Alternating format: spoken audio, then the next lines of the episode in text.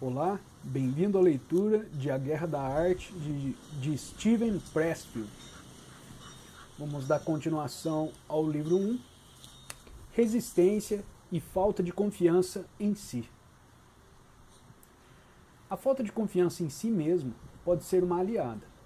Ela serve como indicador de aspiração, reflete amor, amor por algo que sonhamos fazer e desejo, desejo de realizá-lo.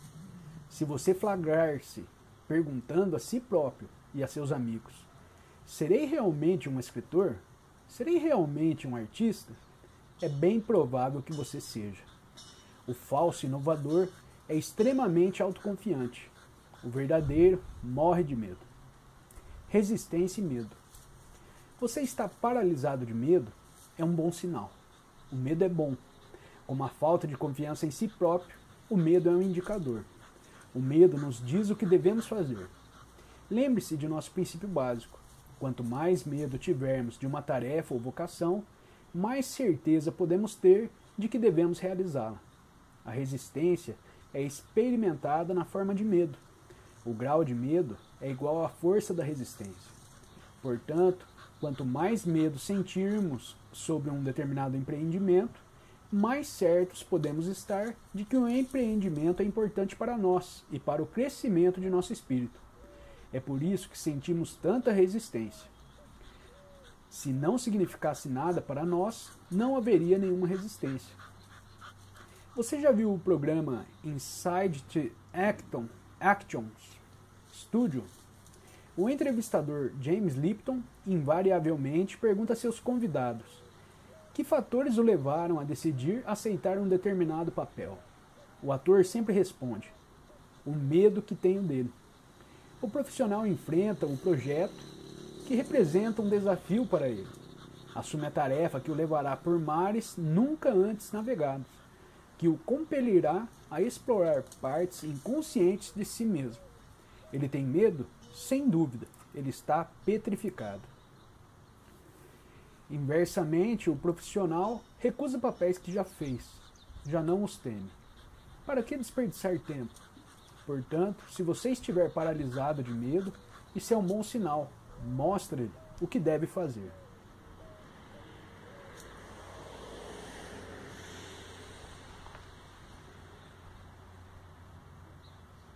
Resistência e amor. A resistência é diretamente proporcional ao, ao amor. Se estiver sentindo uma resistência maciça, a boa nova é que isso significa que aí também há muito amor. Se você não amasse o projeto que o está apavorando, não sentiria nada. O contrário de amor não é ódio, é indiferença. Quanto mais resistência você sentir, mais importante a arte, projeto ou empreendimento é para você. É mais e mais gratificação sentirá quando finalmente a realizar resistência e ser uma estrela. Fantasias de grandezas são um sintoma de resistência, são o sinal de um amador. O profissional já aprendeu que o sucesso, como a felicidade, advém como um subproduto do trabalho. O profissional concentra-se no trabalho e permite que as recompensas venham ou não, como quiserem. Resistência e isolamento. Às vezes deixamos de nos lançar em um empreendimento porque temos medo de ficar sozinhos.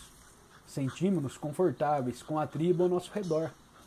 Deixa-nos nervosos partir para a floresta sozinhos. Eis o truque: nunca estamos sozinhos. Assim que nos afastamos do clarão da fogueira dos acampamentos, nossa musa pousa em nosso ombro como uma borboleta. O ato de coragem, infalivelmente, evoca aquela parte mais profunda de nosso ser que nos apoia e nos ampara. Vocês já viram entrevistas com o jovem John Lennon ou Bob Dylan? Quando a repórter tenta lhes fazer perguntas de ordem pessoal, os rapazes evitam essas perguntas com um sarcasmo desenco... desencorajador.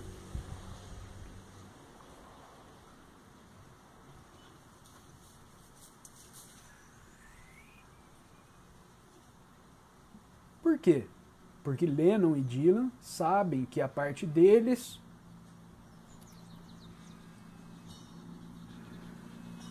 hum, Tá difícil hoje, hein?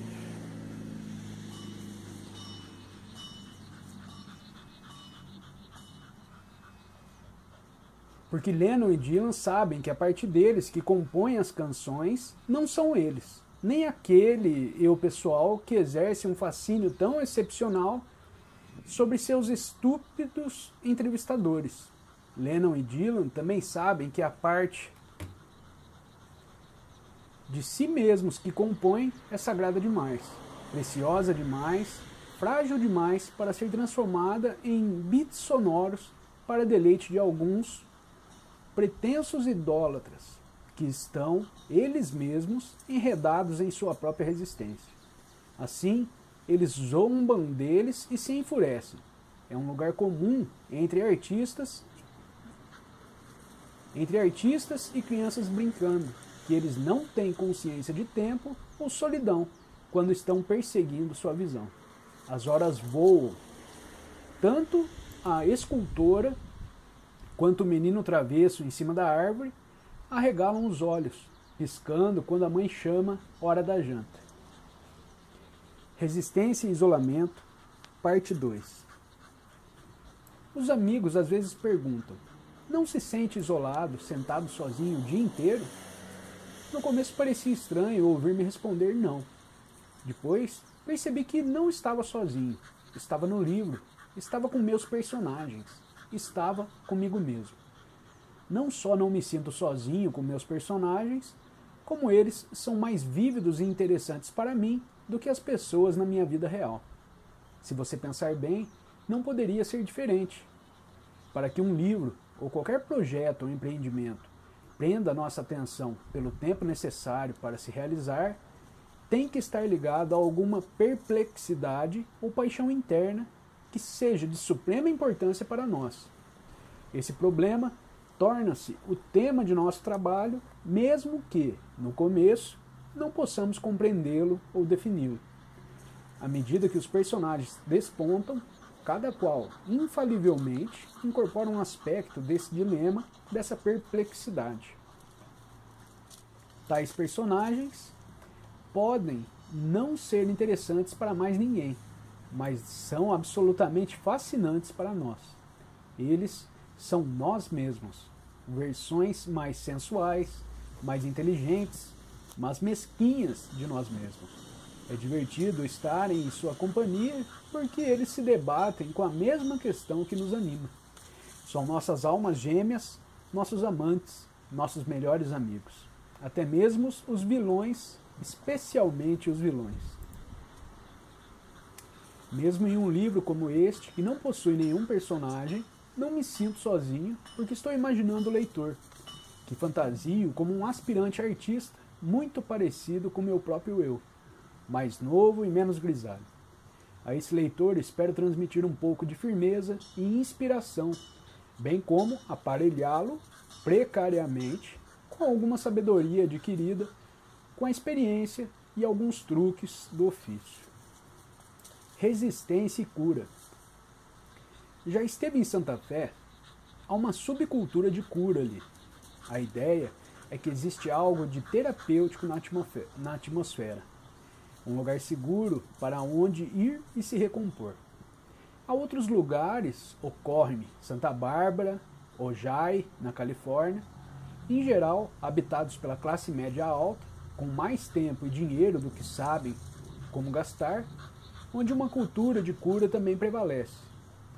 O conceito em todos esses ambientes parece ser que uma pessoa precisa completar essa cura antes de estar pronta para realizar sua obra. Essa forma de pensar já está à minha frente é uma forma de resistência. O que pretendemos curar, aliás?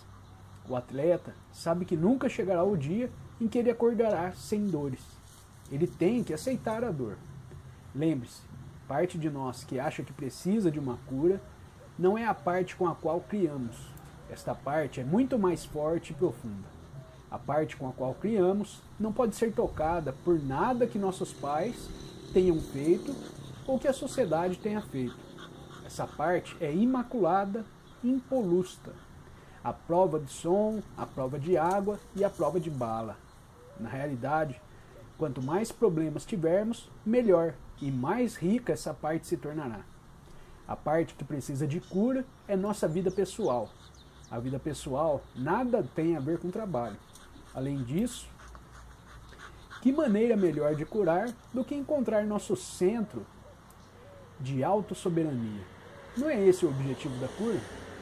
Há duas décadas, fui parar em Nova York ganhando 20 dólares por noite, dirigindo um táxi e fugindo o tempo todo do trabalho que deveria fazer. Certa noite, sozinho em meu apartamento sublocado, a 110 dólares, cheguei ao fundo do poço em termos de ter me desviado para tantos canais estranhos.